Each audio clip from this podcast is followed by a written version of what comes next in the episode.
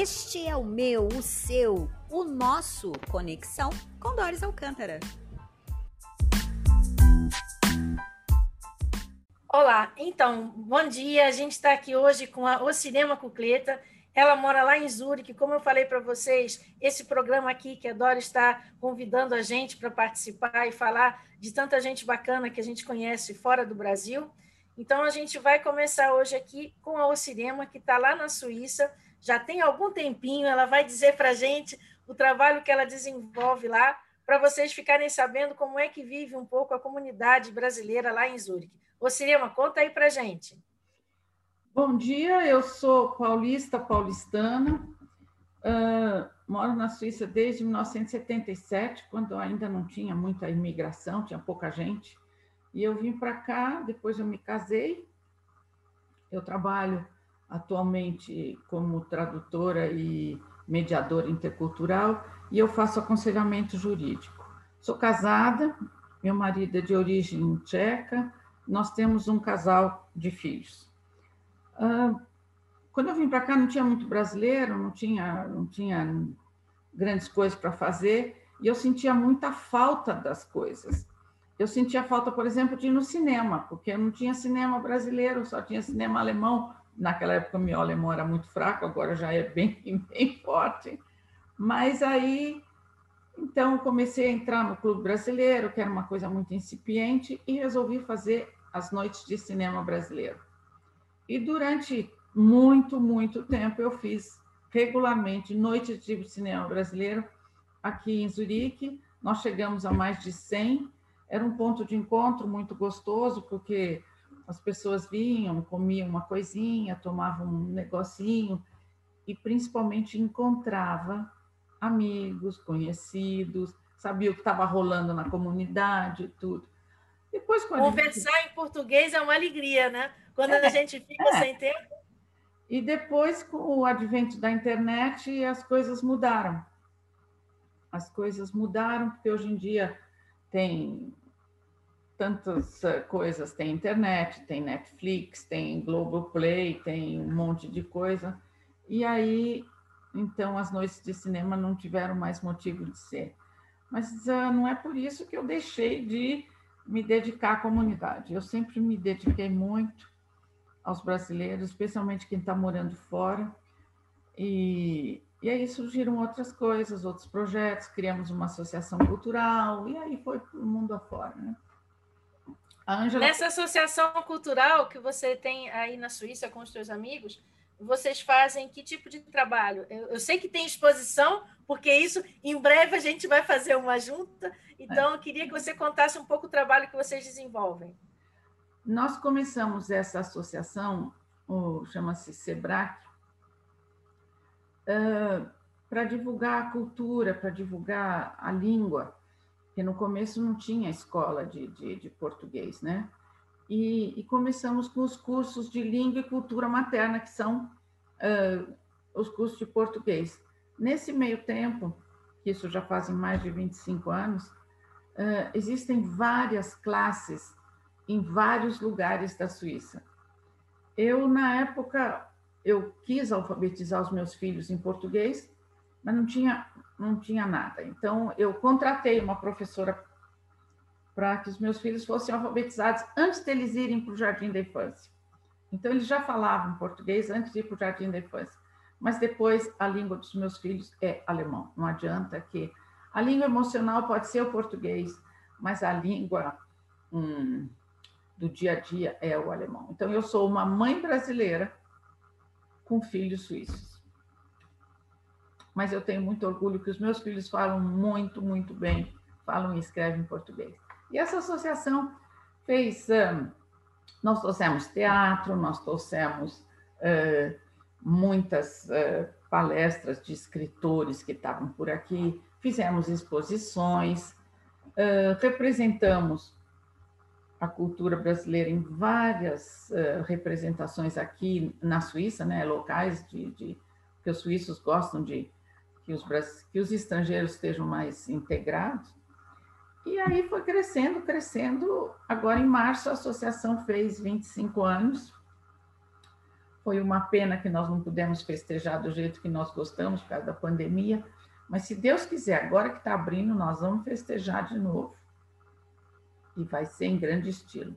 Ah, se Deus quiser. E não esquece que em novembro vocês também vão fazer parte do Pendura e Conta, porque é muito importante. A gente já fez com colaboração, em colaboração com vocês ano passado, né? A primeira edição. Agora a gente já vai ter a segunda. Eu anunciei aqui na rádio, né? Para o hum. pessoal do Recife que não, não pôde ainda assistir a primeira edição para saberem que a gente vai ter a segunda. Já tem a Suíça, já tem o Liechtenstein, já tem também, eu acho que Berlim a Vanessa ia tentar uh, entrar também. Então já tem o pessoal assim entrando na fila, pendura e conta vai ser de novo. Vocês gostaram da experiência ano passado? Eu achei que foi muito interessante essa um, saber que tem gente que gosta das mesmas coisas do que nós gostamos, que cultiva a mesma cultura. Isso é muito bom, porque você está longe, mas isso é uma ponte que leva você a se aproximar das coisas que você gosta. E cordel é muito gostoso, né? Cordel realmente é, é cultura popular, cultura assim. Quando nós fazemos as festas de 7 de setembro, que sempre é uma festa grande, aquela comemoração toda, sempre a gente faz um cantinho de ou de literatura, ou de, de contos, ou sempre tem animação, animação uh, infantil. Esse ano passado Teve uma moça que ela fez de papel machê um pirarucu. E o pirarucu era do tamanho do peixe mesmo, que é um peixe enorme, um peixe da Amazônia, um peixe enorme. E as escamas do pirarucu ela pintou com as crianças. E no fim saiu um pirarucu inteiro. Ficou lindo. Então, assim, sempre a gente vai passando essas, essas ideias, sempre vai cantando, vai contando as coisas, né? Depois, além disso, eu fiz 20 anos de rádio eu trabalhei numa rádio comunitária aqui e toda terça-feira de manhã, das 10 às 11, tinha um programa brasileiro chamado Brasil In. E o Brasil In eu moderei com muito gosto. Depois aumentou, tinha das 5 às 6 o Mundo Infantil, que era um programa para criança a cada duas semanas. E no fim tinha das 11 à meia-noite, um programa que eu queria fazer jazz, mas era muito complicado. Eu fiz em parceria com um músico aqui chamado Rodrigo Botemaio. Nós fazíamos apresentação de música brasileira de altíssima qualidade. Então a rádio tinha três programas brasileiros. Um das 10 da manhã, que era o Brasil In, com notícias, músicas de todos os gêneros. Depois, duas vezes por semana, tinha o Mundo Infantil, para as crianças, das 5 às 6, e de noite, duas vezes por mês também, era o, o programa mais específico, né? Chamava-se A Hora Brasileira, que eu fazia com o Rodrigo Botemai, que é, ficou um espetáculo esse programa. Mas agora já estou aposentada. Agora, pausa para todas essas coisas. Pausa coisa nenhuma, duvido. ainda vem muita coisa por aí. Mas a gente, de fato, depois de um certo tempo, não é nem que a gente não queira mais fazer coisas, a gente muda um pouco, porque também é bom a gente ver gente nova chegando e fazendo outras coisas, e até para a gente também aprender né, essas novas é, técnicas é, e, e, outro tipo de, de, serviço também que a gente pode prestar para a comunidade. Então, é, a gente tem tentado fazer isso, eu aqui, você aí na Suíça também, e também foi assim, só para as pessoas ficarem sabendo, a gente se conheceu numa conferência mundial, né? Que estava lá em Brasília em 2015, já lá se vão alguns aninhos. E desde então a gente teve simpatia uma pela outra e consegue fazer muita coisa acontecer né, entre é, essa comunidade que está vivendo fora. Eu queria também que você falasse para a gente é, como é que é a, a, essa convivência é, tipo assim, com as pessoas que estão é, em volta, né, das, das, cidades em volta de Zurique, por exemplo, quando estão em Viena ou outros lugares, você tem contato também com a comunidade brasileira em volta?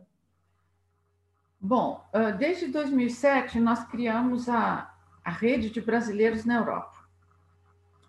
Teve uma reunião em foi em Bruxelas, onde a Ângela mora, foi em Bruxelas, mas eu não conhecia a Ângela ainda em 2007 teve essa reunião em Bruxelas que nós formamos a rede europeia de brasileiros que moram no exterior. E essa rede ficou muito aconchegante, ficou muito gostosa. Depois teve uma reunião em Barcelona, que foi maravilhosa. Depois nós nos reunimos em Londres. Então a gente ia viajando e cada vez que a gente viaja vai conhecendo mais gente. Cada vez que a gente aumenta o círculo, você fica sabendo como é que vive o brasileiro que mora num lugar, no outro. E fora isso, hum, eu já participei, com exceção das duas primeiras, mas de todas as conferências de brasileiros no mundo que foram realizadas, seja no Brasil ou seja fora. E com isso, nós temos uma rede muito forte e muito ativa de brasileiros que estão no mundo inteiro. Então, tem gente do Japão, tinha gente mais ativa que está na África, tem gente que está nos países um, árabes, tem gente que está no norte da, da Europa, os Estados Unidos é muito grande, pessoal do Paraguai, que é uma colônia monstruosa de brasileiros, e com isso a gente faz essa rede, e o bom dessa rede é que é uma rede do bem. É uma rede de quando você está precisando de uma coisa, você pode contar com o pessoal. Você escreve assim, ó, estou precisando de um favor, ou tem uma pessoa assim necessitada, assim, e eles vão lá e te acolhem. E essa rede do bem já tem muito tempo.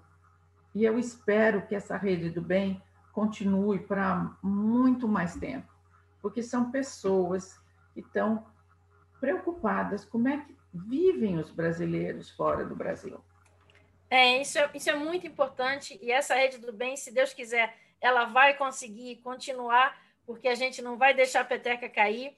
Então, eu fiquei muito feliz com as informações que você deu aqui. Tenho certeza que o pessoal aqui no Recife vai ter ouvido tudo isso e vai ter visto que a gente não deixa de ser brasileiro onde quer que a gente vá e a gente tenta justamente ajudar uns aos outros. Isso é muito importante. Então, olha, te agradeço muito, Cinema. É, a gente teve aqui essa conversa. A Doris também vai gostar muito de ter conhecido um pouco você e o trabalho que você faz. E essa comunidade brasileira que está fora, olha, ela é muito legal. A, gente vai mostrar cada dia, né? Vamos tentar cada dia mostrar um, uma, um pouquinho dessa comunidade. Hoje foi com você, depois a gente vai viajando um pouco como nas conferências. Olha, muito obrigada. Até a próxima. Um beijinho. Tchau. Um abraço para vocês aí de Recife. Tchau. Tchau, tchau. tchau.